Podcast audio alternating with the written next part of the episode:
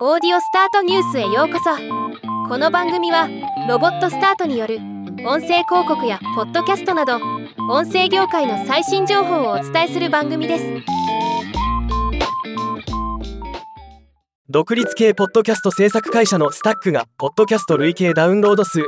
3億回を達成したと発表しました。今回はこのスタックの発表を紹介します。スタックは2018年に設立された。受賞歴を数多く持つイギリスで最も大きなポッドキャストスタジオの一つでフットボールランブル P1 ブームアブロード・イン・ジャパンなどの本格的な番組を制作し世界中のリスナーから毎月数百万のダウンロードを集めています。CEO のジョン・ティーグ COO のルーク・ムーア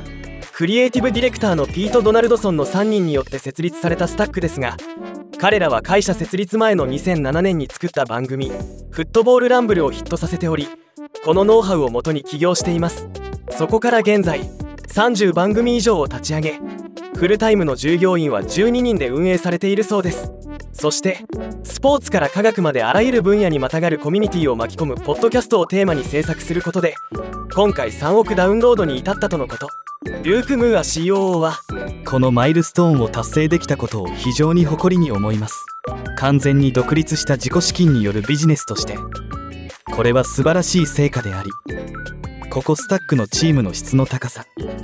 毎日一緒に仕事をしている素晴らしい放送局。そしてもちろん私たちの番組を忠実にダウンロードしてくれている素晴らしいリスナーの質の高さを証明しています。次の3億ダウンロードに向け取り組むことに興奮して言います。とコメントしています。おめでとうございます。ではまた。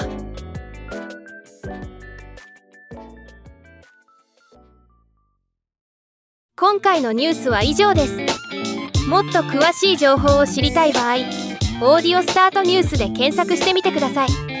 ではまたお会いしましょう。